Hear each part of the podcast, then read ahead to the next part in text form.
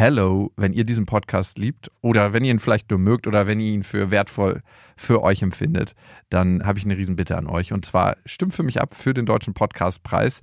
Der Jakobsweg ist nämlich in der Kategorie bester Ratgeber drin.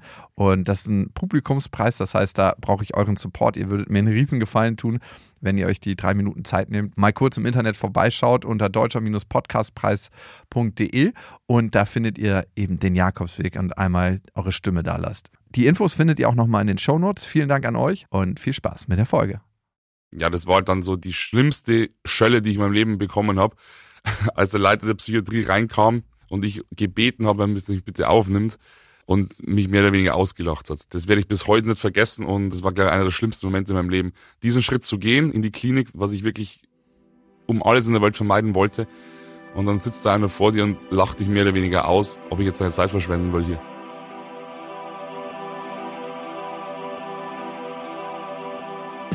Jakobsweg, das Fitnessstudio für die Seele. Hallo zum Jakobsweg und heute geht es um das Thema Depression, weil man Depression ja nicht so wirklich als Selbstversuch gestalten kann und es wäre vielleicht auch sehr übel und ich müsste dann mit dem Ethikrat reden. Äh, Method Acting wäre vielleicht sowas, was du da machen könntest. Ja, aber es ist wirklich so. Ich glaube, du könntest in eine richtig, richtig schlimme Stimmung geraten. Ja. Das ist dann noch keine Depression, wenn du dir jeden Tag Glaubenssätze, negative Glaubenssätze einredest. Irgendwann werden aus diesen Gedanken, die erstmal nur gespielt sind, auch wirklich wahre Gefühle. Das würde gehen. Aber die Frage ist, braucht es das? Ich glaube, jeder war mal in seinem Leben an einem Punkt, wo er sich gefragt hat, bin ich eigentlich depressiv oder werde ich depressiv oder bin ich einfach gerade nur schlecht drauf über einen längeren Zeitraum? Also ich kenne es zumindest bei mir, dass ich mich immer wieder mal gefragt habe im Leben, was ist gerade mit mir los? Warum bin ich so? Und da eine Differenzierung zu finden oder eine Klarheit zu bekommen, nein, das ist einfach nur eine schlechte Phase oder ich bin depressiv, ist gar nicht so einfach. Mhm. Und genau darum soll es in dieser Folge gehen. Wenn man schlecht drauf ist, und das kennt ja jeder, ab wann ist es nicht mehr nur dieses reine schlecht drauf sein, ab wann ist es wirklich vielleicht eine leichte Depression, vielleicht erstmal ein Grübelzwang, vielleicht eine mittelschwere, vielleicht aber auch eine schwere Depression. Wie können wir das für uns selber herausfinden? Und vielleicht auch die Frage, wie kann ich das für mich herausfinden? Weil ich bin in diesem Jakobsweg ja immer vor allem auf der eigenen Suche. Und dafür habe ich einen Gast eingeladen, und zwar Fabian Nieseleister. Er ist einer der erfolgreichsten Fitness-Influencer Deutschlands. Und wenn man den so sieht auf den Covern der Sportmagazine, würde man den wahrscheinlich erstmal optisch, so rein klischeemäßig, niemals mit dem Thema Depression in Verbindung Auf bringen. keinen Fall. Aber er litt lange unter Depression und er sagt, Depression ist noch immer ein Thema für ihn.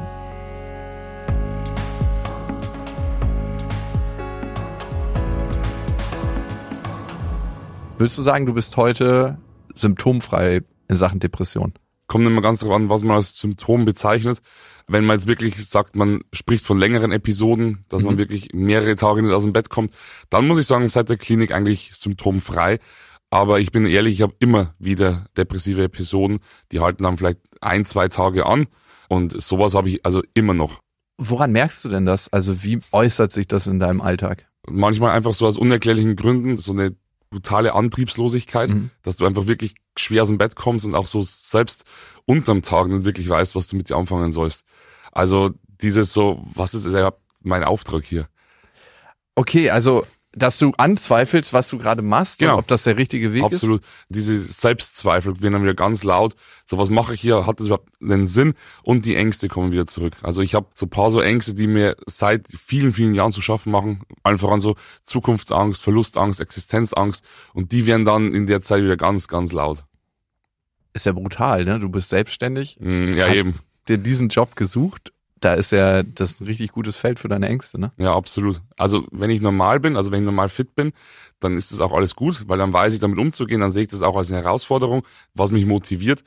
Aber in diesen Phasen, wenn dann alles ein bisschen zu viel wird, wenn ich dann auch wieder zu wenig schlafe und alles, dann ja, wird's wird's manchmal schwierig. Und wie gehst du denn damit um? Also weißt du denn irgendwann, okay, es ist wieder gerade so eine Phase?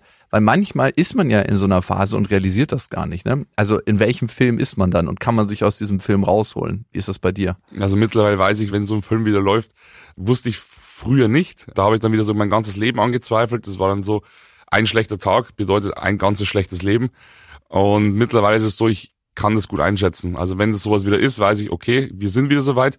Jetzt geht's auf Fehlersuche, weil irgendwas begünstigt das ja Ganze. Also es kommt ja nicht von ungefähr. Also es ist nicht so, dass es auf, auf einmal so mit dem Fingerschnipsen da ist. Es hat meistens einen Auslöser, dass irgendwas kommt, was mich triggert, irgendwas, was mich runterzieht und dann kommst du in so eine kleine Spirale rein. Aber ich komme mittlerweile relativ schnell wieder raus. Was war es beim letzten Mal?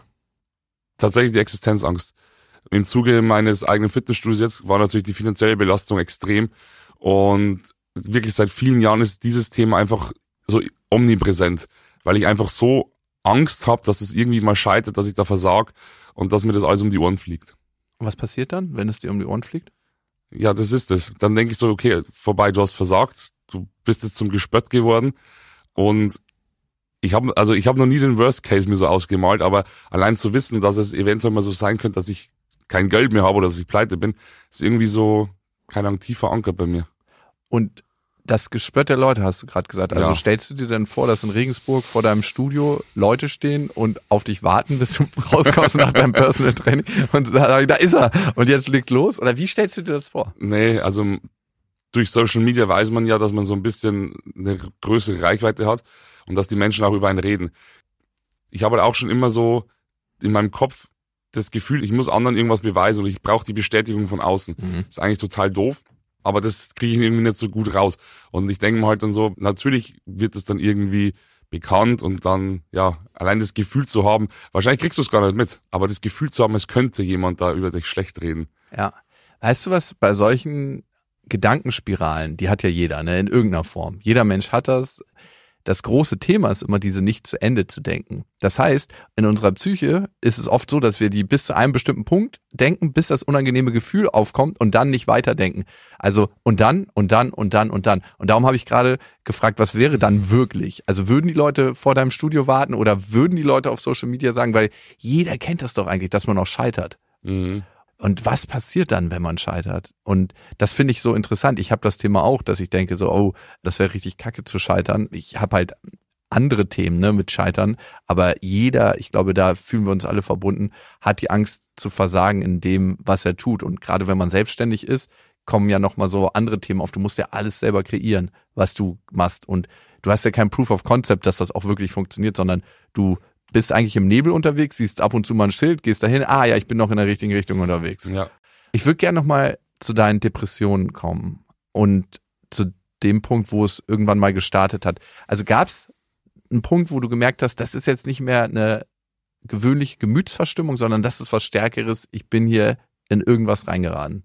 Ja, das war damals so mit 18, wobei ich denke, dass das auch in meiner Jugend schon viel früher eigentlich präsent war, aber da hat man es wirklich so runtergespielt und dachte so, komm, hey, das ist Pubertät, das gehört dazu. Aber es war dann wirklich so mit 18 war dann diese schlechte Stimmung wirklich viel zu lang. Also mir war das dann selber ein bisschen unangenehm, weil ich aus dem Loch gar nicht mehr rauskam. Geplagt von Selbstzweifeln, von der fehlenden Bestätigung von außen. Und daraufhin bin ich dann einfach mal zum Arzt gegangen und dachte mir so, ich, vielleicht ist es ja was anderes. Und der sagt jetzt so, hey, es handelt sich um folgende Diagnose, es ist alles gut. Das war jetzt so meine Hoffnung. Und dann kriege ich halt die Diagnose Depression um die Ohren geklatscht. Ja, dann stehst du erstmal da. Und weißt wahrscheinlich im ersten Moment gar nicht, was das ist. Absolut nicht. Vor allem der Arzt hat es nach fünf Minuten diagnostiziert. Und dann hier ist dein Rezept für die Medikamente und dann einen schönen Tag noch. Ah, der hat dir gleich irgendwie was verschrieben. Ja, was ja. hat der dir verschrieben? Ja, ja. Acetalopram. Das kennen viele, auch wahrscheinlich viele Zuhörer jetzt haben das schon mal gehört. Das ist so das Medikament, das man so bei ersten ja, Gemütsverstimmungen verschreibt. Das waren 10 Milligramm. Das ist noch relativ gering dosiert, aber nichtsdestotrotz, also bis 18 kriegst du das Rezept in die Hand gedrückt und dann die Diagnose und dann okay. Vor allem ohne therapeutische Begleitung dann, oder? Ja, ja, voll. Also wie gesagt, ich war beim Neurologen, der hat das einfach dann festgestellt, dass das, was ich ihm gerade erzählt habe, alles auf eine rezidivierende Depression hinweist. So war's dann.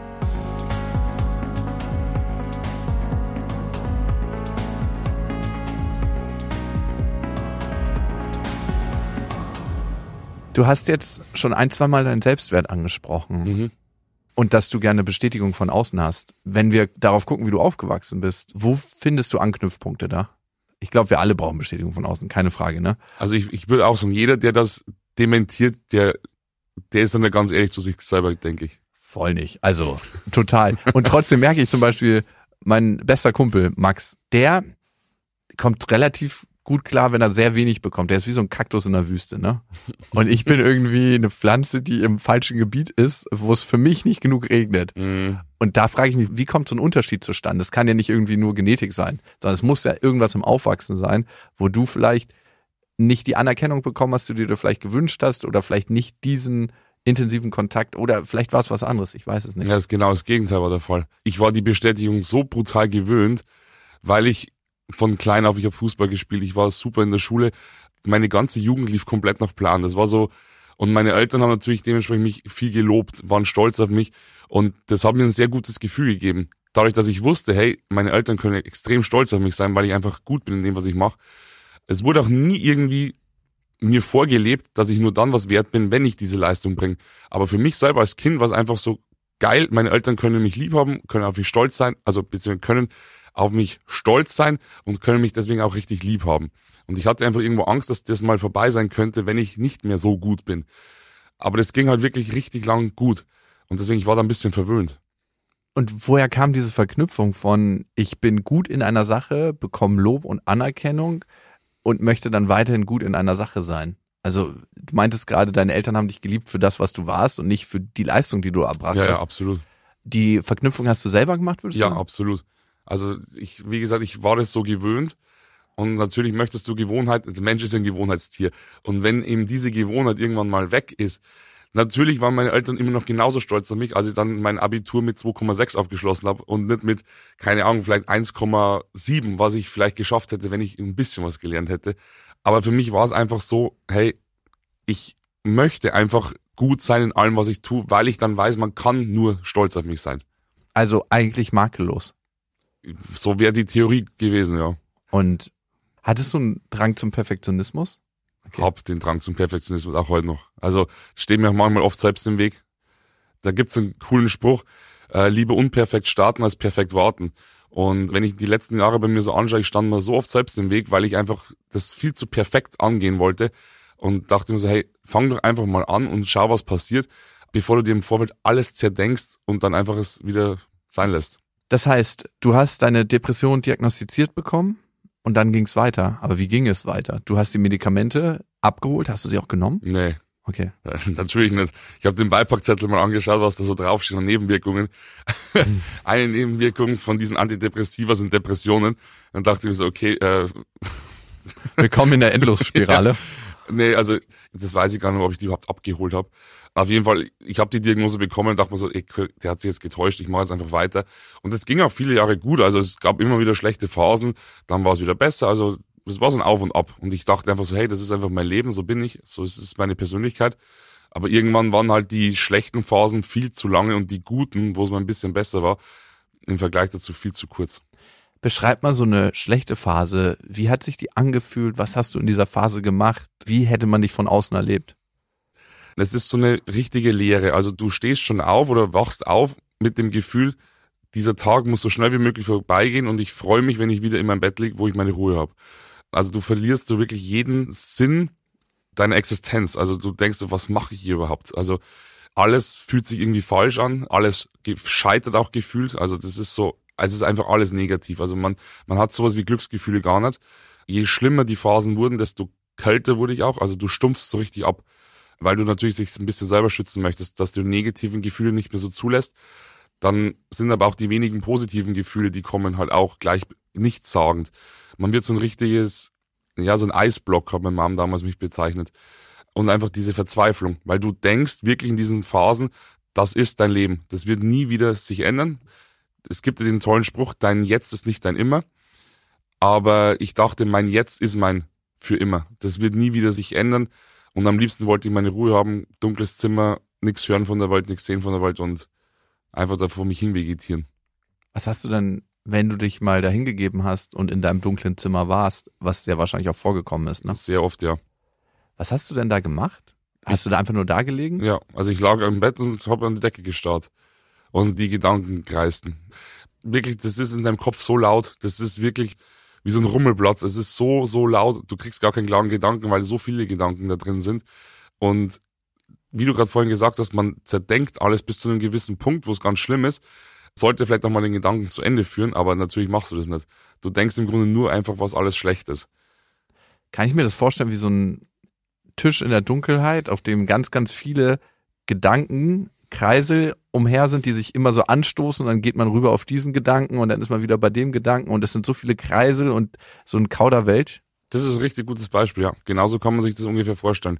Und natürlich ist es auch dann schwierig, einfach mal abzuschalten, einfach mal ein bisschen runterzukommen oder einfach mal wieder einen klaren Gedanken zu fassen. Es ist einfach fast unmöglich und demzufolge, man schläft auch wenig. Also ich habe in der Nacht kaum geschlafen, habe es dann irgendwie unterm Tag mal versucht hinbekommen.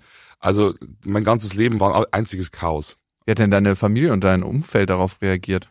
Ja, also am Anfang nicht so gut, weil sie natürlich nicht so richtig einen Bezug hatten. Meine Mama ein bisschen mehr, weil ihr Papa war auch stark depressiv. Mein Dad kam damit überhaupt nicht klar, weil, also natürlich ist es schwierig, wenn du halt gewohnt bist, dass alles funktioniert und auf einmal kommt man gar nicht mehr hoch, kann nichts mehr leisten. Natürlich ist es dann erstmal so, so hey, jetzt reißt dich mal zusammen und so diese Klassikersprüche halt, aber gar nicht böse gemeint, weil man es einfach nicht besser weiß.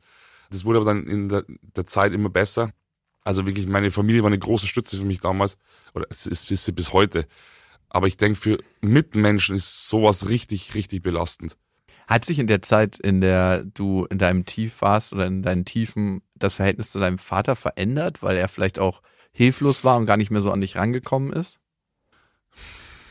Gegebenenfalls kann man das so sagen, ja. Also es hat sich vielleicht schon ein bisschen geändert.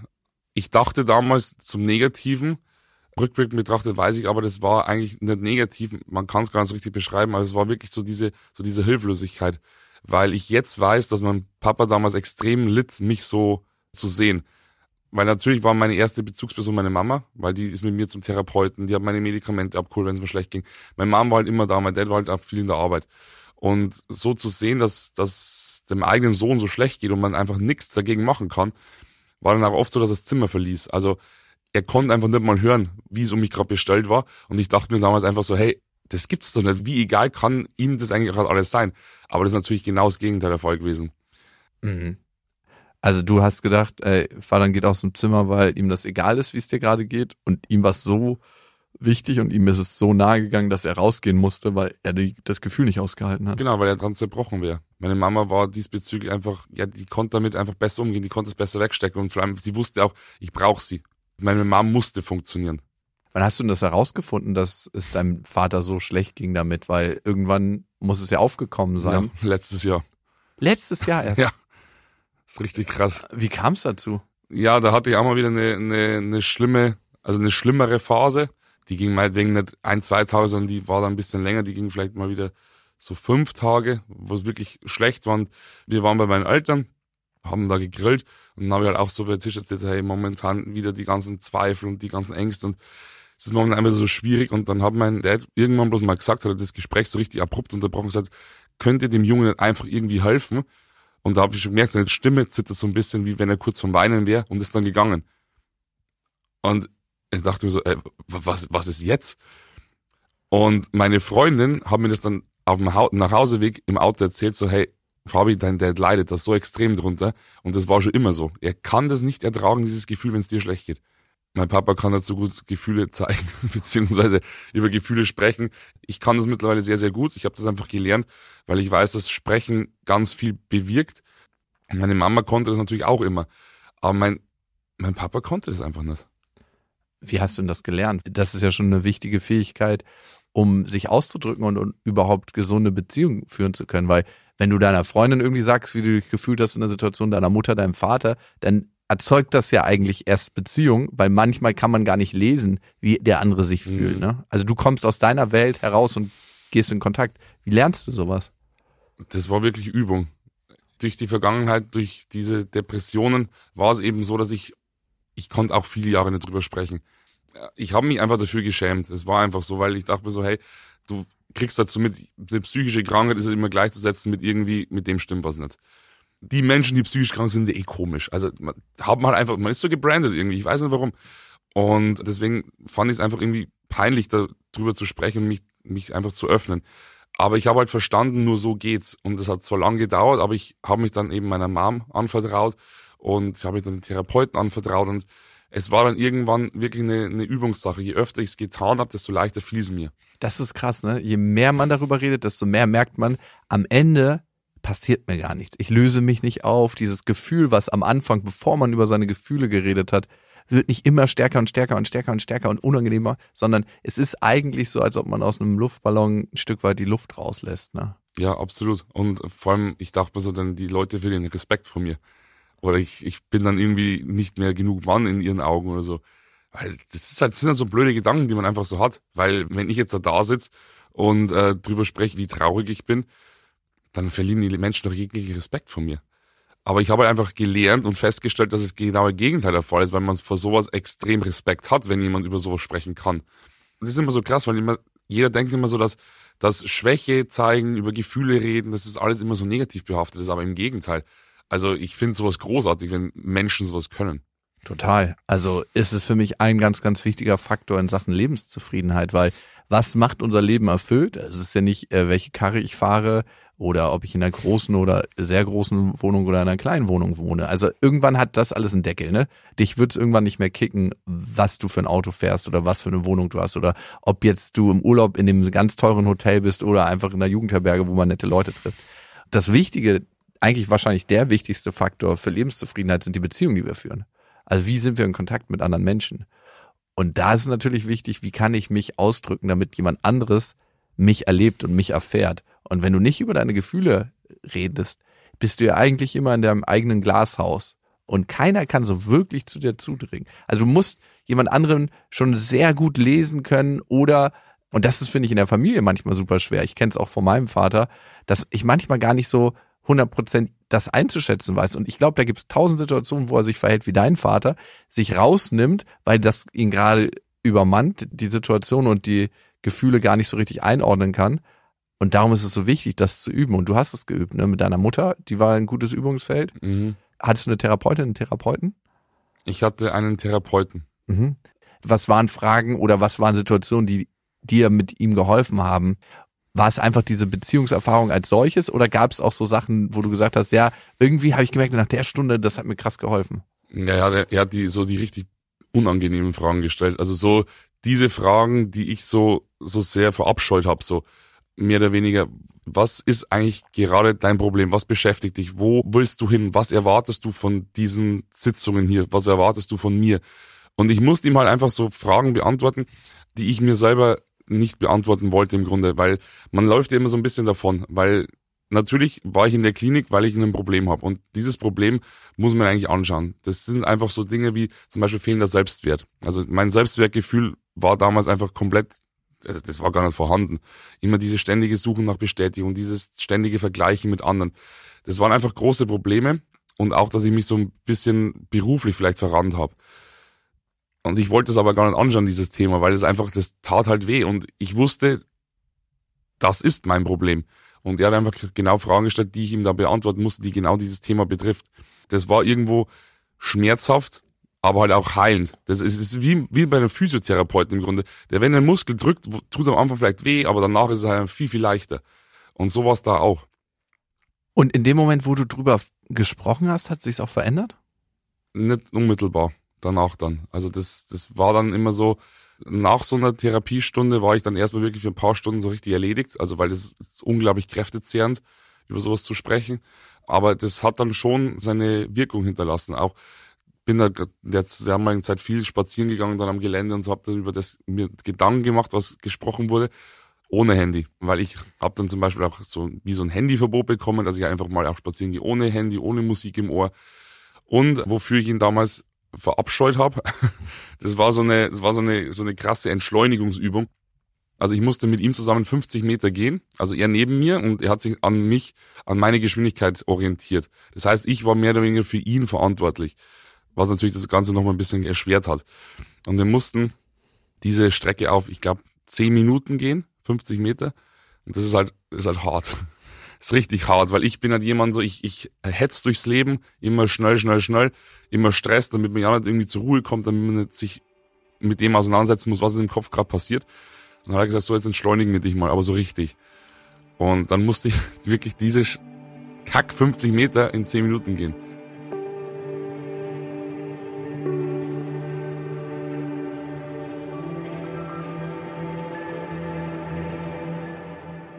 Das ist eine krasse Spirale, die du gerade aufgemacht hast und in der befinden sich, glaube ich, viele Menschen.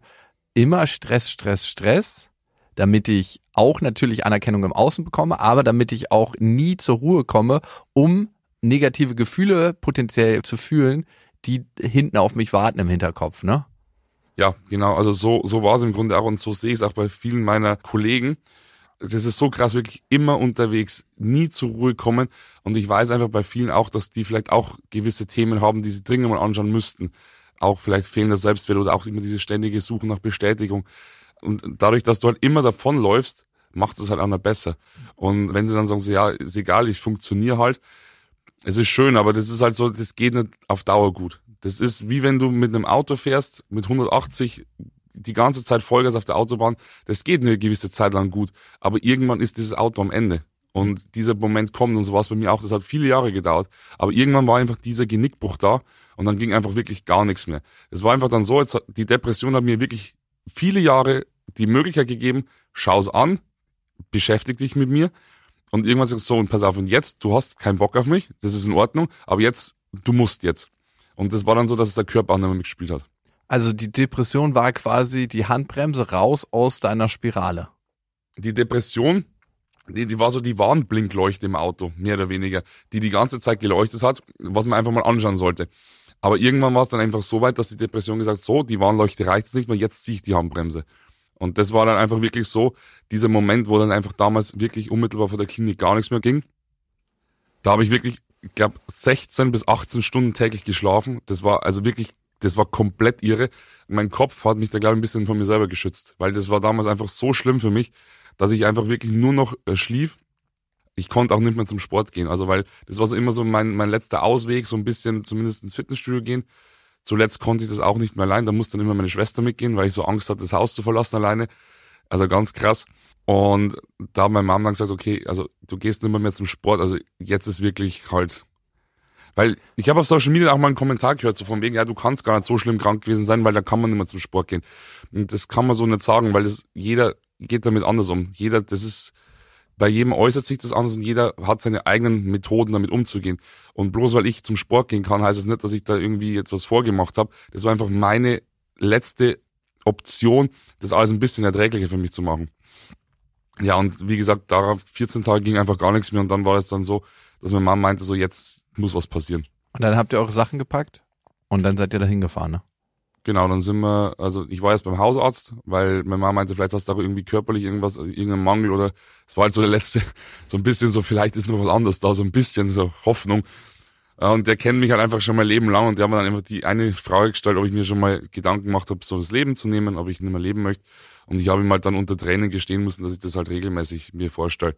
Und dann hat er halt gemeint, so, okay, es besteht keine akute Gefahr bei dir, aber er würde mir schon sehr nahelegen, noch heute in die Klinik zu fahren und das haben wir dann auch gemacht. Und ja, das war halt dann so die schlimmste Schelle, die ich in meinem Leben bekommen habe, als der Leiter der Psychiatrie reinkam und ich gebeten habe, er mich bitte aufnimmt und mich mehr oder weniger ausgelacht hat. Das werde ich bis heute nicht vergessen und das war, glaube ich, einer der schlimmsten Momente in meinem Leben. Diesen Schritt zu gehen in die Klinik, was ich wirklich um alles in der Welt vermeiden wollte. Und dann sitzt da einer vor dir und lacht dich mehr oder weniger aus, ob ich jetzt seine Zeit verschwenden will hier. Weil du so stabil und so fit aussahst? Genau, ich, ich war halt zu der damaligen Zeit auch relativ oft auf der Sonnenbank, war halt braun, meine Tattoos, die Muskeln und sitze dann so da und dann denkt er so, okay, willst du jetzt hier Aufmerksamkeit, wen willst du eigentlich verarschen? Stiehl mir bitte nicht meine Zeit, hier ist die Tür. so, also krass überspitzt gesagt, aber so war's. Und daraufhin hat meine Mama wirklich, also ich habe meine Mom schon öfter mal sauer gesehen, aber das war kein Vergleich. Also wirklich, ihr Kind hat gezittert, die war so, so auf 180, dass ich meine, komm Fabian, das haben wir jetzt nicht nötig, wir gehen jetzt. Und erst dann hat der Oberarzt erstmal die Lage erkannt, also den Ernst der Lage, und hat gesagt, okay, wenn es wirklich sein muss, dann kümmert ich sich mal um ein Zimmer. Und ich habe dann zum Glück gleich eins bekommen. Es war ein Bezirksklinikum in, Regensburg damals. Und ich konnte dann zum Glück gleich unterkommen. Wie ging's dir denn in der ersten Nacht da? Also, also beziehungsweise war es eine Tagesklinik oder bist du abends nach Hause? Nee, nee, ich war da von Montag bis Samstagmorgen. Ich durfte dann immer Samstag und Sonntag daheim sein und am Sonntagabend wieder zurück. Wow. Wie waren denn die ersten Nächte da? Das ist ja eine krasse Umstellung, ne? Ja, die waren so richtig beschissen. so richtig. Also das ist, ja, also es war nicht so schlimm, wie es mir also ausgemalt hat, weil du bist natürlich auch so wie ein bisschen geframed durch irgendwelche Horrorfilme, was in so Psychiatrien so abgeht. Das ganz so schlimm ist es natürlich nicht, aber es ist trotzdem schon sehr gewöhnungsbedürftig, sage ich mal. Also es hat nichts so mit Komfort oder gemütlich, so es ist, es ist am Ende des Tages einfach eine Klinik, in der viele psychisch kranke Menschen sind. Und deswegen, es war, also ich habe die ersten Tage, ich weiß noch auch dann so bei meiner Aufnahme am nächsten Tag, als ich dann mit den Stationsärzten sprach und auch mit den Betreuerin, ich konnte gar nicht richtig reden, weil ich so viel weinen musste, weil ich einfach nicht, ich wollte hier nicht sein. Aber ich wusste auch auf der anderen Seite so, es geht einfach nicht mehr anders. Mhm. Und das war wahrscheinlich so einer der Tiefpunkte. Also, weil, oder vielleicht auch schon wieder, wo du auf dem Weg der Veränderung warst, würdest du sagen, das war so einer der Tiefpunkte? Ja, definitiv. Wobei das auch nachträglich betrachtet kein Tiefpunkt war. Es war eigentlich, das klingt total doof, mitunter die beste Phase in meinem Leben, weil die mich extrem geformt hat. Also ich ging in die Depression rein, wenn man das jetzt mal so als, als Zustand bezeichnet, als anderer Mensch, als der ich heute bin, weil mich diese Krankheit schon sehr geformt hat. Und habe mich erkennen lassen, auf was es wirklich ankommt was du auch schon meintest, die zwischenmenschliche Beziehungen, dass sowas einfach viel mehr wert ist. Ich war früher schon ein bisschen sehr auf mich bezogen, habe mich wenig interessiert, was meine Mitmenschen so machen.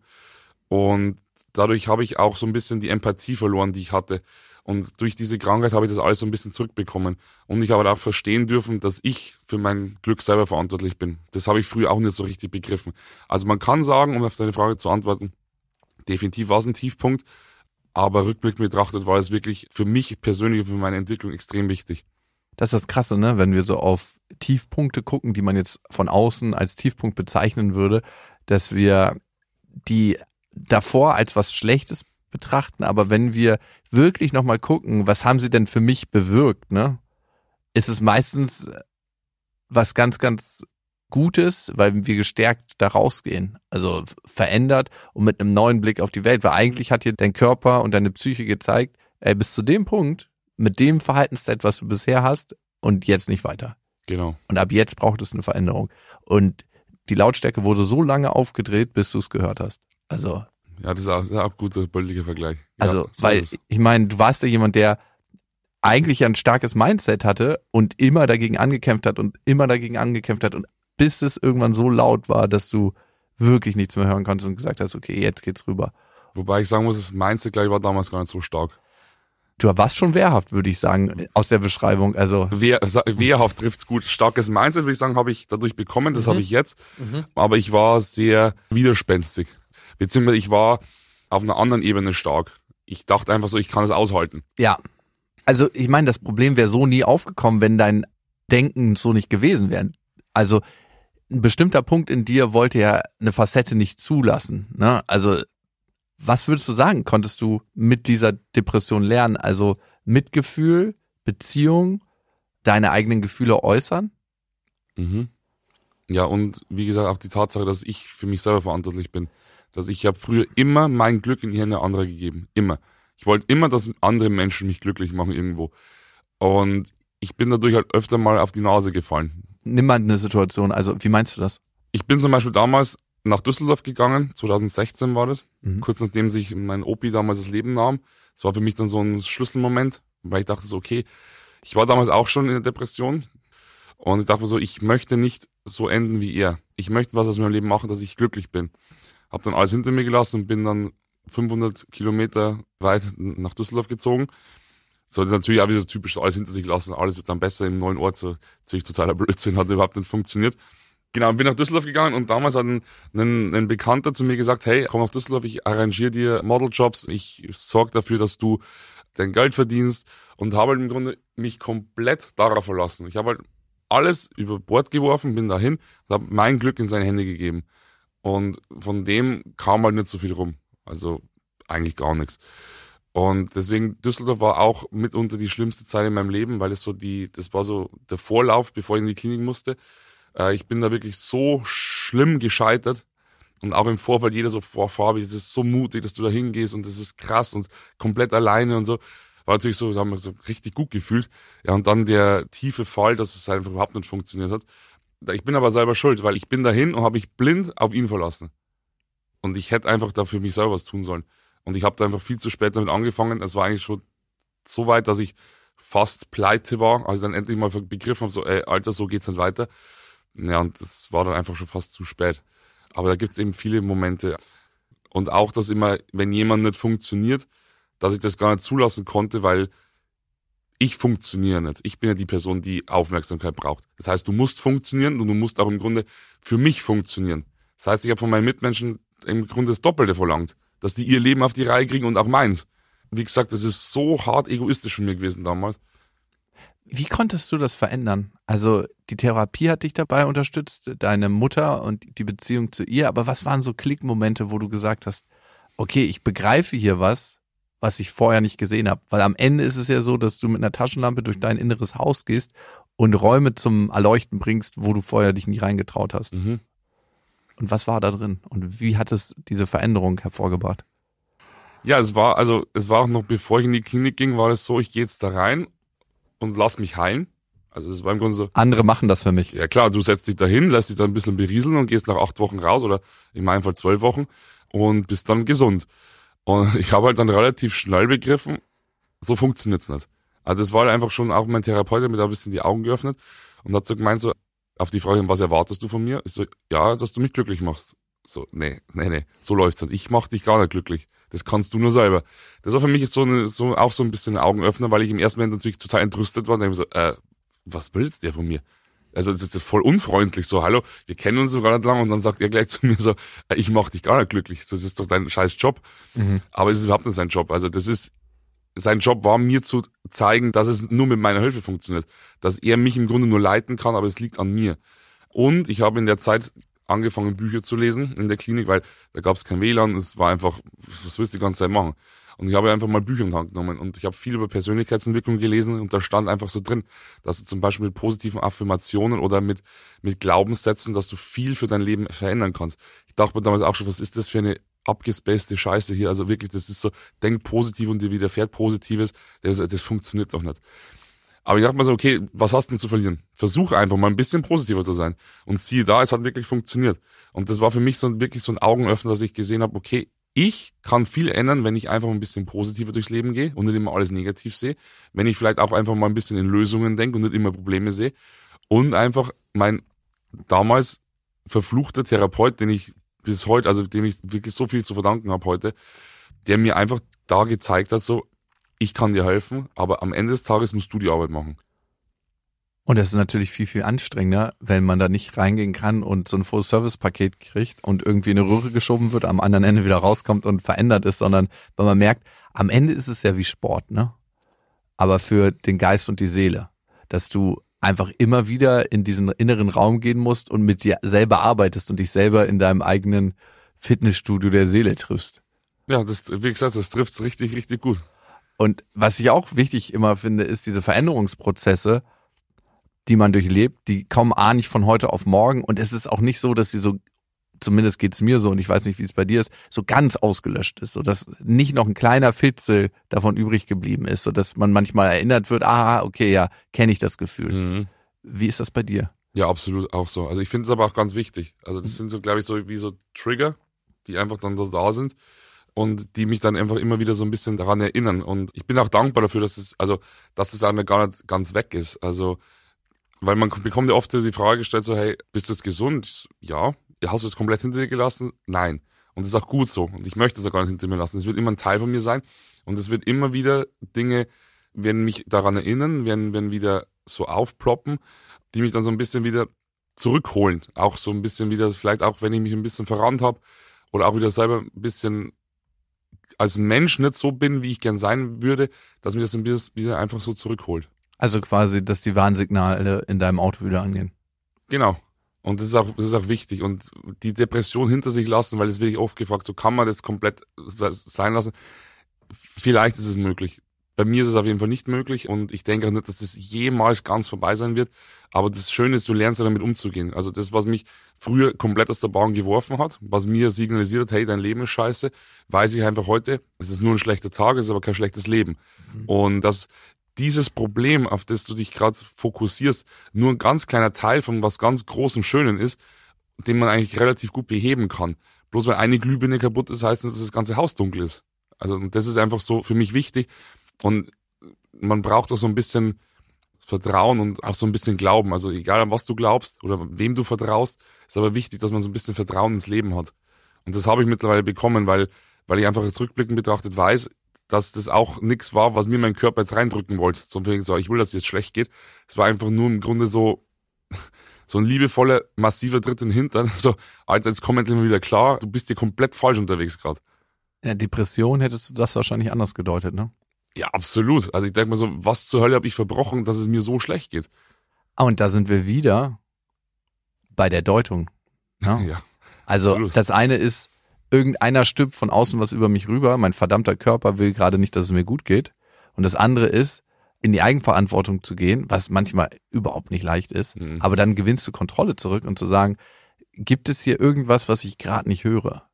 Und braucht es das, dass ich runterfahre, um das zu hören oder um neues Verhalten zu lernen, mit dem es mir besser geht? Das ist ja das Krasse daran. Absolut. Und genau das ist es eben wichtig zu verstehen, dass es eben nicht von außen kommt, dass es niemand ist, der dir jetzt irgendwas Böses will oder dich bestrafen will für irgendwas, was du verbrochen hast, sondern dass es einfach wirklich dann an dir selbst liegt, das Beste herauszumachen und einfach damit lernst, nicht bloß umzugehen, sondern einfach auch das für dich veränderst. Mhm.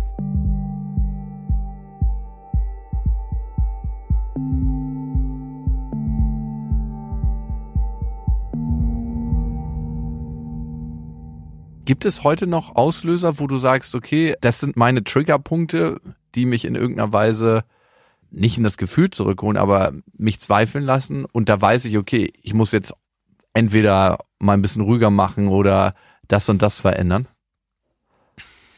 Also ich neige immer noch so dazu, so ein bisschen mir viel zu viel aufzumannen, dass ich dann einfach auch ist schlecht zur Ruhe komme. Also ich bin immer noch so, dass für mich so ein bisschen ruhen und zur Ruhe kommen oder Pausen zu machen so ein bisschen ein Zeichen von Schwäche ist. Mhm. Daran muss ich einfach immer noch arbeiten, dass es, weil ich habe dann immer gleich ein schlechtes Gewissen. Wenn ich einfach zum Beispiel mich an einem Sonntag oder wann für vier, fünf Stunden auf die Couch oder auch mal am Nachmittag mich hinlege und einfach mal eine Stunde schlafe, so, das kann ich gar nicht, weil ich dann irgendwo so mich selber schuldig fühle, weil ich in der Zeit etwas arbeiten könnte oder irgendwas machen könnte. Das ist einfach noch was, was ich lernen darf, da ein bisschen besser mit umzugehen. Und natürlich auch so Geschichten, wenn es um, wenn es um so das Berufliche geht, so gerade die Selbstständigkeit, dass halt einfach immer gewisse Risiken sind, dass man vieles nicht vorhersehen kann, was passiert. Und dass es dann auch immer wieder so ein bisschen in die Existenzangst reingeht oder die Versagensangst. Aber da ist es eigentlich auch so, dass ich mittlerweile weiß, hey, du hattest schon so oft Ängste und es kam immer anders, als du dachtest. Und es trat nie das ein, was du dir ausgemalt hast. Deswegen, aber das sind so ein paar Trigger, die immer mal wieder kommen. Wie gehst du damit um? Also das kenne ich auch ganz gut von mir, dass ich mir diese Ruhephasen nicht gönne, dass ich einfach immer so am Rödeln bin und denke, okay, jetzt hast du gerade mal eine Stunde Zeit, jetzt könntest du E-Mails beantworten, jetzt könntest du das machen. Dass ich mir immer wieder einen Baustein an Arbeit da reinschiebe oder irgendwas Produktives und dann nicht einfach mal chille. Ich kann mit anderen Personen ganz gut entspannen, wenn jemand bei mir ist, ne, dann muss ich nicht immer die ganze Zeit was machen, aber alleine so, selbst dann denke ich, okay, jetzt könntest du meditieren, jetzt könntest du das machen, jetzt könntest du das machen. Wie regelst du das für dich? Ja, also da habe ich bis heute so ein so gutes Konzept dafür. Es ist dann bei mir wirklich oft so auch, dass ich dann noch ein bisschen zu sehr mich darauf verlasse, dass mein Körper mir das dann einfach eindeutig zeigt. Wenn ich dann wieder einfach über viele Tage hinweg viel zu wenig geschlafen habe oder einfach viel zu viel gemacht habe, dass dann einfach mein Körper wirklich dann so weit ist, dass er auch sagt, hey, jetzt gerade, du brauchst Pause, dass ich mich dann richtig erschöpft fühle und dann mir diese Pause wirklich nehmen muss. Mhm. Da bin ich noch nicht so gut drin, das selber so ein bisschen zu steuern, weil einfach das schlechte Gewissen dann noch ein bisschen zu groß ist. Aber es wird dahingehend auch besser. Es ist ja mal okay, wenn man auch wirklich dann an einem Sonntag mal zwei, drei Stunden einfach mal nichts macht und einfach mal das Handy auch beiseite legt. Geiler Spruch, by the way. Es ist auch okay, wenn man am Sonntag, an keinem anderen Tag der Woche, mal nichts macht. Zwei, drei Stunden, auch da eine zeitliche Einschränkung. Und das Handy, ich meine, Handy ist bei dir Arbeitsgerät, ne? Genau, das ist eben das Problem bei meiner Tätigkeit, dass es immer was zu tun gibt, von Montag bis Sonntag, egal immer was, und dass halt mein Handy und mein Laptop so meine Arbeitsmittel sind. Und die sind ja immer da. Und Social Media schläft ja nie.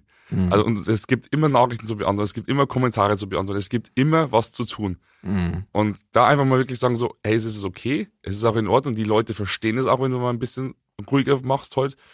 Aber das in meinem Kopf, das ist dieser Perfektionismus, der auch bei mir da durchkommt, oder dieser Drang, was zu tun oder noch besser zu werden, der ist einfach immer noch so da. Das ist einfach auch ja Teil meiner Persönlichkeit, dieser nie leise sein wollende Ehrgeiz. Also ich so bin so ehrgeizig mein ganzes Leben schon gewesen und auch immer noch dieser Anspruch, das immer das Maximum rauszuholen, jeden Mhm. Tag. Gibt's das Maximum überhaupt? Ja, das wie jeder wie es sich für sich wahrscheinlich bezeichnet. Also bei den Leuten, die so sind, also ich identifiziere mich auch damit, also was du gerade sagst, kenne ich sehr gut, ist es oft so, dass wenn man das dann erreicht hat, was man erreichen wollte, äh, ist das neue Ziel schon wieder ganz Ja, woanders. genau, sehr gut, richtig, genau. Es ist so, du hast ein Ziel recht, zack, okay, drei Sekunden freuen, okay, was ist das nächste Ziel? ja total. Ja, und das ist eigentlich voll schade, weil man arbeitet so lange auf was hin und dann hat man es erreicht und dann müsste man sich dementsprechend auch mal wirklich freuen und das honorieren und sich vielleicht auch selber auf die Schulter klopfen, so hey, du hast es was geschafft. Aber dass man dann wirklich, bei mir wirklich sofort, okay, cool, ähm, nächstes Ziel. Das ist schade eigentlich. Und weißt du, was ich so krass finde? Mit dem Persönlichkeitsset und mit dem Umgang mit dir selber, mit dem du da bist, dass du dir so ein krasses Umfeld ausgesucht hast wie Social Media. weißt du, das ist ja die, die härteste Ja, Bewährungsprobe eigentlich, die du haben kannst. Ne? ja, Und ich glaube, es geht vielen Influencern so, dass A, die sehr gerne im Außen ihre Bestätigung kriegen, das eine, und das andere, vielleicht ein Thema damit haben, zur Ruhe zu kommen und sich dann so ein Arbeitsumfeld suchen, wo es A, viel Bewertung von außen gibt, positiv wie negativ, ne? mhm. Also Leute meinen ja immer irgendwie ihren Senf abgeben zu müssen oder ihre Immer. Projektion abladen zu können. Am Immer. Ende sind ja alles Projektionen. Ne? ja, Also wir kriegen auch, wir bei Beste Freundinnen kriegen auch teilweise so krass lange Hassmails, wo ich denke so, ey, die Emo- Emotion hat jetzt gar nichts mit uns zu tun. Ist halt dein Bier. Da sich abzugrenzen, ne? Ist ein Weg, ne? Und dieses 24-7. Ich könnte jetzt noch ein bisschen machen für meine Reichweite. genau. Ich könnte eigentlich noch das und das machen und dann wäre es heute noch ein bisschen geiler. Und wenn du das gemacht hast, eigentlich geht noch ein bisschen was. Und das ist die Challenge, die du ausgesucht hast. Ja, aber auch das ist wieder für mich irgendwo so ein Indiz. Ich muss mich dem stellen irgendwie. Also das ist, ich habe mich natürlich damals irgendwie nicht bewusst dafür entschieden, weil ich wusste, ich muss mich der Herausforderung stellen. Aber mittlerweile weiß ich schon, dass es auch eine Bewährungsprobe für mich selbst ist, dass ich damit auch umgehen kann, dass ich das auch wirklich jetzt für ein paar Jahre mitmache. Aber auch, dass ich weiß, ich werde mal an den Punkt kommen, wo ich sage, okay, das war jetzt wirklich wichtig für mich zu lernen, aber jetzt richte ich meinen Fokus auf was anderes. Das ist wichtig, weil über viele Jahre hinweg sowas zu machen, also ich, ich bin jetzt auf Instagram angemeldet seit 2015, seit Ende 2018 so richtig Influencer. Und ich denke, das geht wirklich für ein paar Jahre auch wirklich gut, diesem Druck gerecht zu werden, weil natürlich du hast einfach damit zu tun, dass du auf die Meinung und auf die Wertung anderer Menschen angewiesen bist und auch auf die Bestätigung. Jeder, der auf Social Media ist und sagt, er macht das nicht für Bestätigung, der, also das, sorry, das, weil Ja. jeder Influencer, der was macht, braucht natürlich irgendwann eine Reaktion, weil ohne Reaktion, was, was wäre das dann? Das würde nicht funktionieren. Aber ich habe halt schon gesehen für mich, mir macht Spaß, abgesehen von dem Druck. Der ist einfach manchmal ein bisschen hinderlich. Mir macht es aber unglaublich viel Spaß und ich weiß auch, dass ich mir damit auch was für die Zukunft aufbauen kann. Und deswegen, also jeder hat in seinem Job auch Seiten, die er nicht so toll findet. Und das ist halt die Social Media Seite, wo ich sage, man kommt halt schlecht zur Ruhe, wenn man so dazu veranlagt ist. Aber ich finde, das gehört trotzdem dazu, weil es gibt ja auch viele positive Dinge, die meiner Meinung nach auch überwiegen. Und ich bin nicht mit Social Media verheiratet. Es wird auch irgendwann wieder eine andere Richtung geben. Aber momentan ist es für mich ganz cool und ich komme damit auch gut klar. Man wird ja auch ein bisschen ähm, Thema Resilienz, man wird ja auch immer stärker, was diesen Druck angeht. Und das, was mich früher noch ein bisschen mehr aufgearbeitet hat, ist auch heute, dass ich sage so, okay, ähm, es reicht jetzt auch mal. Es ist okay, so wie es ist. Man kann auch mal das Handy jetzt weglegen und das, was man geleistet hat, reicht für heute auch mal. was ich so krass finde an Fabian Niesel, ist, dass er sich mit dem Beruf des Influencers, und das ist ja ein Beruf, muss man einfach so sagen, ein Feld ausgesucht hat, wo er mit seinem Thema so krass konfrontiert wird. Also einmal möchte er ja die Bestätigung von außen und andererseits ist es ja eine ganz, ganz große Angst, wenn er diese nicht bekommt, wenn er scheitert, wenn er von den anderen als jemand angesehen wird, der vielleicht verliert. Und ich finde es sehr, sehr geil, dass er mit dem Thema so offen umgeht. Und das hat mich zum Nachdenken gebracht. Okay, Jetzt kenne ich die Geschichte von Fabian, aber ist Fabian überhaupt exemplarisch für eine Allgemeinheit? Das ist genau die Frage. Und ab wann ist man wirklich depressiv? Ab wann sind es nur ein paar Tage, wo man in einer schlechten Stimmung ist? Und um genau diese Fragen zu beantworten und zu klären, habe ich mir die Psychologin Linda Leinweber zum Interview eingeladen. Linda, schön, dass du da bist. Ja, ich freue mich auch.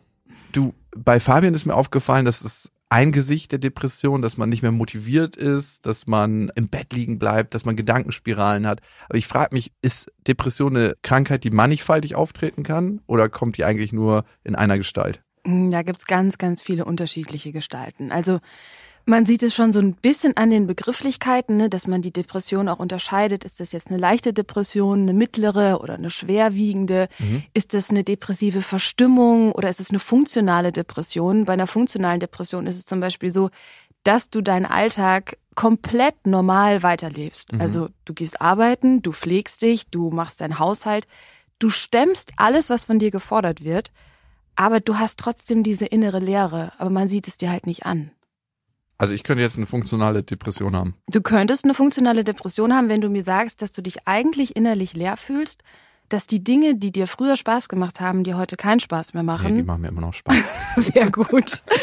Oder ne, wenn du sagst, so ja, ich habe gar keine Lust mehr, meine Freunde zu sehen. Ich treffe sie zwar noch, aber ich habe einfach nicht diese echte Freude in mir. Sag mir noch mal kurz diese Depressionsstufen. Also eigentlich ist ja auch ein Grübelzwang schon was, was zu einer Depression führen kann und das einleiten kann. Ne? Genau, also diese Negativitätsspirale, das ist oft so ein Anfang. Mhm. Und gerade wenn man das nicht bemerkt und auch nicht weiß, wie man da aussteigen soll, dann kann das schon ein Faktor sein, der dich da reinzieht. Aber man unterscheidet eben in diese leichte Depression, das kann eben auch eine depressive Verstimmung sein, so wird es auch genannt, in eine mittlere und in eine schwerwiegende Depression. Und das hängt eigentlich davon ab, wie viele dieser Diagnosekriterien du erfüllst. Nenn also, mir mal eins für eine schwere Depression. Du hast über zwei Wochen fast täglich das Gefühl der inneren Leere. Kann ja sein nach einer Trennung. Es kann sein nach einer Trennung. Das wäre dann aber wieder ein Grund, der auch quasi rechtfertigt, warum du gerade mhm. traurig bist. Also es darf keinen Trauerfall geben, es darf keine Trennung geben. Mhm oder auch keine organische Ursache, die dich jetzt in diese Traurigkeit hineinstürzt. Weil das ist ja erstmal eine normale Reaktion der Psyche, dass du traurig bist und dass du das jetzt verarbeitest. Ja. Grübelzwang kennen, glaube ich, viele, dass sie irgendwie Gedanken haben, die immer wieder durch den Kopf rattern und die sie nicht loslassen können. Es ist ja auch wichtig, sich über Dinge mal Gedanken zu machen. Aber das Wichtige ist, diese dann auch wieder loslassen zu können und vor allem nicht immer nur negativ visualisieren. Also wir haben 80.000 Gedanken am Tag, die meisten davon sind negativ. Wie kann man denn das stoppen, dieses Gedankenkreisen? Mhm. Also ich bin ein großer Fan von Achtsamkeit, von Meditation, wo du lernst, deine Gedanken erstmal zu beobachten. Ich bin nicht meine Gedanken, sondern ich bin die Aufmerksamkeit hinter meinen Gedanken. Genau. Und auch zu lernen, dass du nicht allem glauben musst, was du denkst. Mhm. Ne, was du sagst, du bist nicht deine Gedanken. Das heißt ja auch im Umkehrschluss, du kannst mitbestimmen, was du denkst und was du vielleicht wieder loslassen willst. Okay. Ich denke mal, am Ende geht der Deckel zu. Warum es nicht einfach probieren? Ist das ratsam oder ist es eher zu negativ, weil man ja dann mit dem Tod in irgendeiner Weise in Verbindung ist? Also du, wenn dich das motiviert, dann ist das alles legitim. Ja, ich denke mir dann manchmal ist doch eh scheißegal, wir sterben ja alle. Also was ist das ja, Schlimmste, wir, was passieren kann? Ja, wir sterben alle und es wäre ja schön, wenn du die Zeit, die du auf der Erde hast, wir wissen ja nicht, wie lange das sein wird, wenn du die für dich nutzt und wenn hm. du die möglichst positiv nutzt und mit einer Leichtigkeit durchs Leben gehst. Ja, total. Sehe ich auch so. Und Depression ist so eher das Gegenteil. Woran erkenne ich denn bei mir selbst, hey, das ist jetzt gerade eine Depression, weil Fabian zum Beispiel hatte das gar nicht zuerst bemerkt, dass er eine Depression hatte. Ne? Der ist da so ein bisschen reingeraten, dann war es so, ach, ich bin einfach mies drauf, kann mich gerade nicht motivieren. Woran erkenne ich denn bei mir selber, hey, jetzt ist mal der Zeitpunkt, dass ich mir Hilfe holen sollte? Also für mich ist immer ein Kriterium, kann ich mein Leben so leben, wie ich es leben möchte, oder habe ich das Gefühl, dass ich mich selber einschränke? Zum Beispiel, indem ich gar nicht mehr die sozialen Kontakte leben kann, die mir eigentlich wichtig sind. Mhm. Oder ich merke an der Arbeit, ich kann überhaupt nicht mehr die Leistung abrufen, die ich früher abrufen konnte. Oder ich habe dieses ständige Schuldgefühl und ich habe auch einen dauerhaften niedrigen Selbstwert. Also es mhm. ist nicht nur so, dass ich denke, boah, heute ist irgendwie was schlecht gelaufen und es war ein Fehler und es ist irgendwie blöd, sondern ich denke von mir selber, ah, das hat doch alles keinen Sinn mehr. Und es wäre vielleicht gar nicht so schlecht, wenn es mich gar nicht mehr gibt. Weil eigentlich bin ich nur eine Belastung für alle. Und was soll das überhaupt? Also, wenn das wirklich so eine konstante Haltung in dir ist, die extrem negativ ist, wo du dich auch selber mit deinen gewohnten Ressourcen nicht mehr rausholen kannst. Also mhm. wenn du früher wusstest, ey, ich hatte einen schlechten Tag, ich habe Gedankenkreisen, ich gehe eine Runde laufen und danach geht's mir besser. Mhm, mhm. Oder ich mache einen Powernap und danach geht's mir besser. Aber wenn diese Tools nicht mehr funktionieren und du alleine einfach nicht mehr weiterkommst und das wirklich jeden Tag über mindestens zwei Wochen und zwei Wochen ist, finde ich, nicht sehr lange zu fühlen ist, dann würde ich mir auf jeden Fall Hilfe holen. Hast du das Gefühl, unsere Ärzte, weil man geht ja in erster Linie wahrscheinlich im ersten Schritt zum Hausarzt, sind sensibilisierter für das Thema heute als vor 20 Jahren?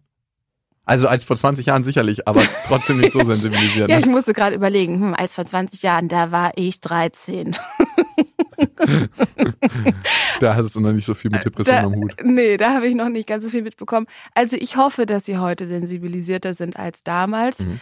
Ich sehe da aber trotzdem immer noch einen Riesengap, weil gerade auch bei Fabian, er ist ja ein Mann und er hat eine äußere Erscheinung von super stark. Ja, das war auch das Thema, ne? Ja, und wirkt sehr männlich. Er ist, ähm, ja, er verkörpert einfach ein Bild von Stärke und von Kraft. Und das ist bei vielen Männern so, wenn die Statistik da nicht lügt und es deckt sich auch mit meinen Erfahrungen, dass das gerade dann oft übersehen wird.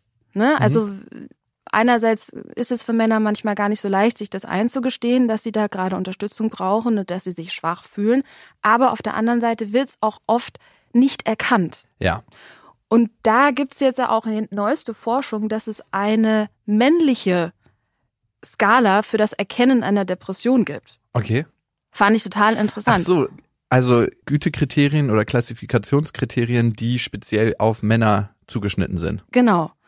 Und da wird zu den normalen Kriterien, ne, die wir eben schon so ein bisschen angeschnitten haben, eben auch noch eine erhöhte Reizbarkeit dazu genommen, eine Aggressivität, eine fehlende Impulskontrolle und sozialer Rückzug.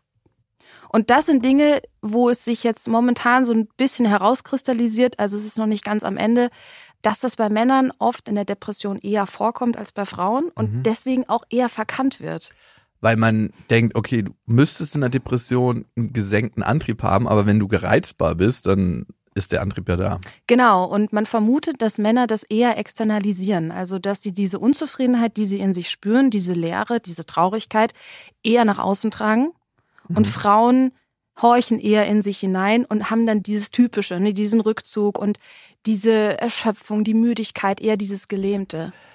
Bei Fabian war es so, der ist dann zum Neurologen gegangen und der hat ihm direkt Psychopharmaka verschrieben. Mhm. Ohne therapeutische Begleitung. Also mhm. A, schon mal falsch aus meiner Sicht. Wie stehst du allgemein zum Einsatz von Medikamenten, Antidepressivern und beschreib vielleicht mal, was die so machen. Ja, also Antidepressiva können dabei helfen, aus diesem ersten Loch rauszukommen, weil sie ja so in unserem Gehirn wirken, dass sie die Verfügbarkeit von Serotonin im präsynaptischen Spalt erhöhen. Mhm. Bedeutet einfach gesagt, wir haben mehr Glückshormone im Gehirn und deswegen fühlen wir uns erstmal besser und haben mehr Antrieb.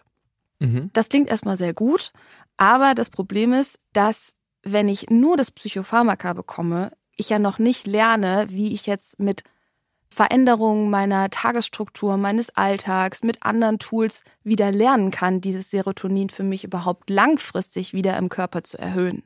Total. Also das ist auch wichtig, dass das therapeutisch begleitet wird, aber dass man vielleicht diesen ersten Anschub dadurch bekommt, ne? dass man überhaupt motiviert genug ist, eine Therapie anzugehen, zum Beispiel auch. Ja, also wenn man da auch den Studien glaubt, dann ist es so, dass je schwerer die Depression ist, desto wirksamer ist eigentlich ein Antidepressiva, um dich aus diesem ersten Loch rauszuholen. Aber ich finde trotzdem, man muss einfach immer dazu sagen, Antidepressiva brauchen mehrere Wochen, bis sie wirken. Dann ist es so, dass die natürlich auch Nebenwirkungen haben. Hm, zum Beispiel können sie depressiv machen.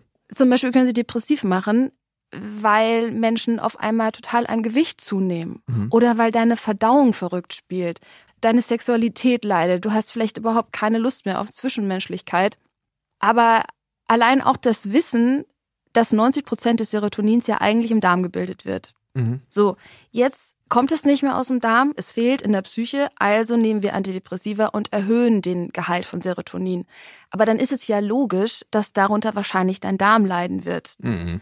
Und diesen Zusammenhang, den finde ich, den muss man sehen, damit Menschen auch begreifen, was da in ihrem Körper passiert und dass es einfach mit einer Vorsicht verschrieben und und Achtsamkeit. Äh, genau. Auch hier wieder Achtsamkeit, dein Lieblingswort. Sehe ich genauso. Also als Menschen maßen wir uns manchmal an, in diese natürlichen Kreisläufe, die sich über Jahrtausende entwickelt haben, wenn nicht über Millionen von Jahren, einzugreifen und zu meinen, okay, wir drehen an einem kleinen Rädchen und das hat dann wahrscheinlich gar keine Auswirkung auf den Rest. Mhm. Richtige Dummheit. Und oftmals sind wir in unserer Forschung, in dem, was wir tun, in der Medizin und in der Psyche erst so weit, dass wir Pflaster von außen raufkleben, aber gar nicht so tief reingehen. Weil eigentlich wäre es ja dann zu gucken, hey, was kann meinem Körper unterstützen dabei, mehr Serotonin zu bilden? Oder es kann ja auch sein, dass alle Serotonin-Andockstellen verklebt sind. Dazu gibt's eine Ketaminfolge. Ich muss, muss die Schlösser mal mit W40 behandeln. Ähm, das wäre ja auch eine Möglichkeit. Aber ich glaube, Ernährung sind Möglichkeiten. Man geht auch davon aus, dass die Entzündungswerte im Gehirn im Zusammenhang mit Depressionen stehen. Ähm, Sport, sofern es möglich ist, oder Bewegung, strukturierte Tagesabläufe. Was sind noch für dich Alternativen? Weil das Verhalten kann ja auch Depression begünstigen. Genau. Also für mich ist wirklich dein Gedankengut extrem wichtig. Was für Gedanken denkst du jeden Tag? Sind die positiv? Und wenn nein, wie kannst du das schaffen, dass du da mehr positive Gedanken denkst? Mhm. Weil Gedanken sind immer der Ursprung für unsere Gefühle. Wir denken zwar immer so, ja, das Gefühl ist da, zack, und danach kommt der Gedanke, aber eigentlich ist es umgedreht. Mhm. Und wenn ich zum Beispiel durch Dankbarkeit mich jeden Tag daran erinnere, was war heute cool? Was war ein kleiner Happy Moment, den ich Was hatte? war dein Happy Moment des Tages? mein Happy Moment war heute ein sehr leckerer Cappuccino. Wirklich? Ja. Okay. okay, okay. Und diesen Moment dann auch für dich zu feiern, auch wenn der nur mini ist, aber diesen Cappuccino zu schmecken, ihn zu riechen, vielleicht zu spüren, dass er warm ist in deiner Hand und einfach diesen Moment mal Moment sein zu lassen. Und das mag jetzt nur eine Kleinigkeit sein, aber wenn ich das jeden Tag mache, dann gebe ich meinem Gehirn jeden Tag wieder diesen Impuls, sich umzuprogrammieren, nämlich auf das Positive. Stefanie Stahl sagt dazu immer, wir dürfen unser Gehirn nicht selbst beim Denken überlassen. Und ich sehe das sehr ähnlich, also dass wir so viele negative Gedanken jeden Tag denken und evolutionär natürlich das auch seine Richtigkeit hatte. Klar. Aber in unserer heutigen Zeit das vielleicht mal ein Update bräuchte und wir einfach da mit einschreiten müssen. Ist aber manchmal ein bisschen anstrengend und gerade am Anfang, ne? Es ist anstrengend und es wird am Anfang dir auch super weird vorkommen, weil du wirst so sein, so, ja, okay, Happy Moment, Happy Moment, ich hatte kein Happy Moment, was soll ich denn jetzt da aufschreiben in mein Dankbarkeitstagebuch oder was soll ich da denken? Und sich da auch immer wieder den Druck rauszunehmen und zu sagen, hey, das muss jetzt keine Explosion gewesen sein, es muss kein Feuerwerk sein, was du jeden Tag siehst, sondern vielleicht war es ein Lächeln, was du bekommen hast Mhm. oder die Sonne ist kurz rausgekommen. Also wirklich sich immer wieder darauf zurückbesinnen, die Kleinigkeiten des Alltags zu sehen. Und das hat, finde ich, auch einen riesen Vorteil, weil der Alltag ist jeden Tag da.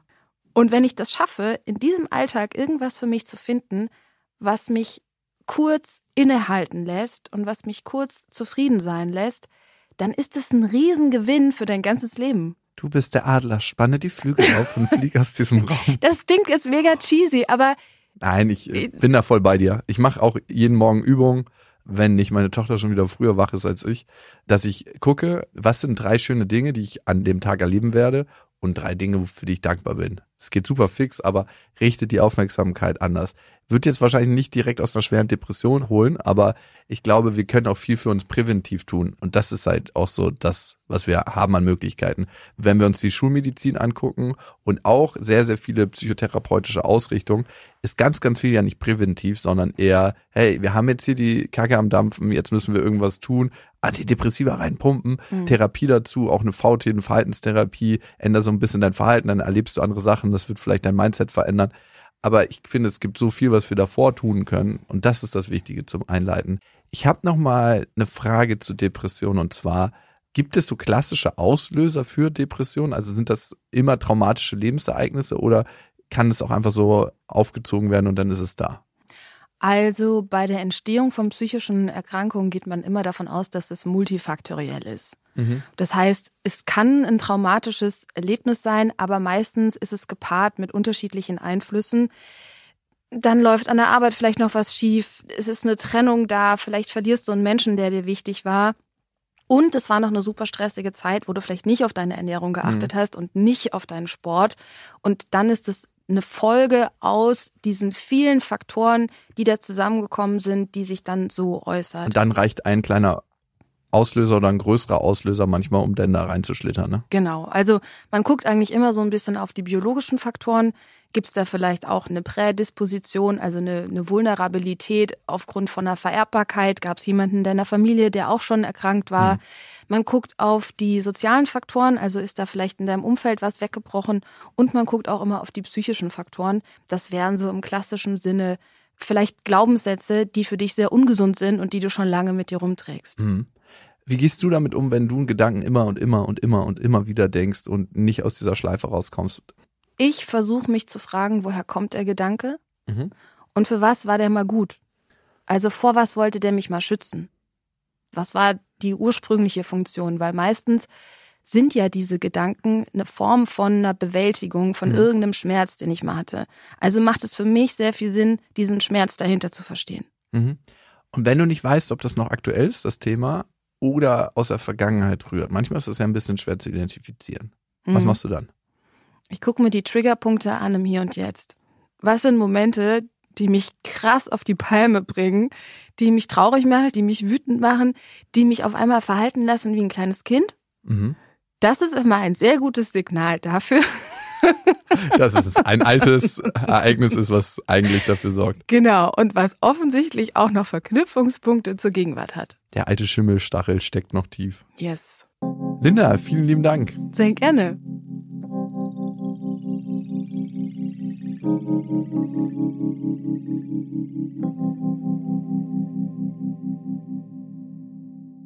Max, den letzten Punkt, den Linda Leinweber angesprochen hat, ne, finde ich total spannend. Also Depressionen sind multifaktoriell. Es gibt oft, nicht selten einen Auslöser, aber es gibt auch eine genetische Veranlagung, eine Sozialisierungskomponente und etwas, was wir in uns tragen, was uns vulnerabler macht für Depressionen. Nur dann darf man sich nicht rausreden, wenn man das genetisch bekommen hat.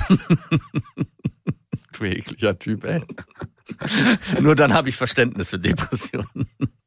Kannst du mal bitte ernst bleiben bei solch einem ernsten Thema? Danke.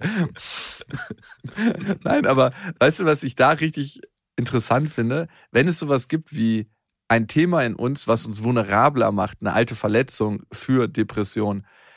Wenn wir heute in Streitsituationen sind, ne, du kennst das vielleicht mit deiner Frau, Mhm. wann weißt du, ob du eigentlich auf ein altes Thema reagierst, worauf du immer allergisch reagierst, oder ob das was ganz Neues ist, was sich jetzt in der Situation an dieser Person stresst. Wann weiß ich? Also woher weißt du, ob es wirklich deine Freundin ist, die dich gerade mit dem Thema stresst, so. oder ob die eigentlich einen alten wunden Punkt bei dir angesprochen hat? Das ist eigentlich ziemlich einfach zu sagen. Das weiß ich, wenn der Streit nicht schnell enden will und ich in so eine, ich werde jetzt nicht laut und fange nicht an zu schreien, aber indem ich alles von mir weise und sofort in Angriff übergehe. Also in dem Moment, wo ich reflektiert antworte und versuche noch Lösungsstrategien zu entwickeln und immer aber auch bei ihr bleibe, ganz bewusst, dann weiß ich, okay, es geht jetzt wirklich um ein Thema, was wir gerade haben. In dem Moment, wo ich voll auf Angriff schalte und äh, ja und äh, und so und Formulierungen habe, ja und damals war das genauso und du bist ja Boah. immer äh, so und so und warum machst du das eigentlich? Weiß ich, okay, ich bin hier wieder nur getriggert worden durch ein altes Muster, was mit ihr gar nicht so sehr was zu tun hat. Kommst du da schnell raus? Ah, es geht. Mhm. Okay.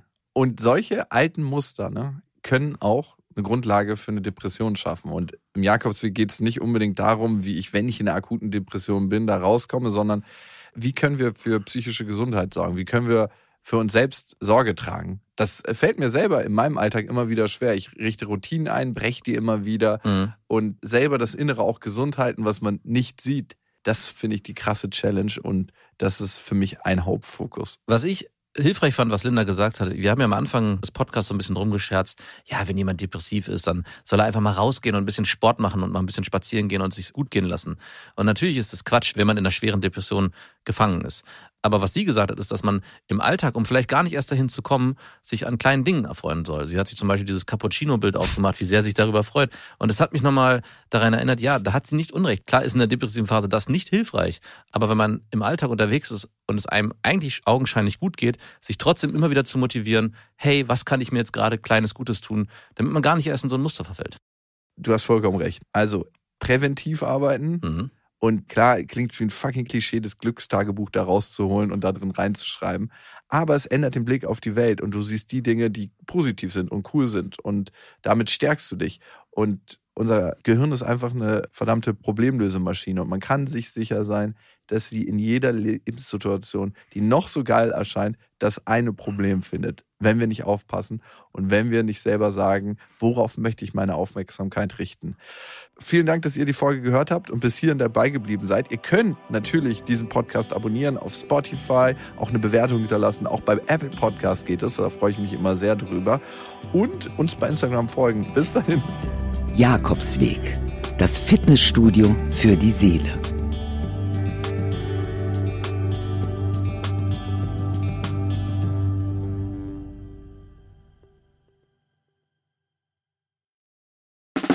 Der 7-One-Audio Podcast-Tipp.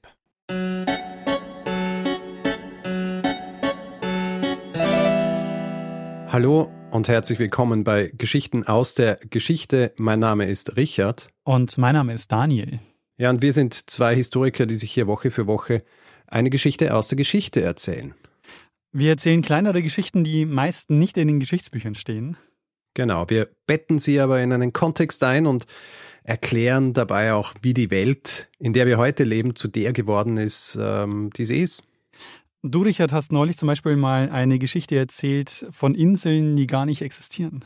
Korrekt. Oder du hast auch vor nicht allzu langer Zeit mal erklärt, wie das Wachsfigurenkabinett der Madame Tussaud entstand. Und äh, wir haben darüber gesprochen, wie es dazu kam, dass wir uns heute überall in Spiegeln betrachten können. genau so ist es. Jeden Mittwoch gibt es eine neue Folge. Und wer neu dabei ist und viel Zeit mitbringt, kann sich äh, bereits durch 400 veröffentlichte Folgen graben. Genau so ist es. Geschichten aus der Geschichte findet man unter geschichte.fm und überall, wo es Podcasts gibt.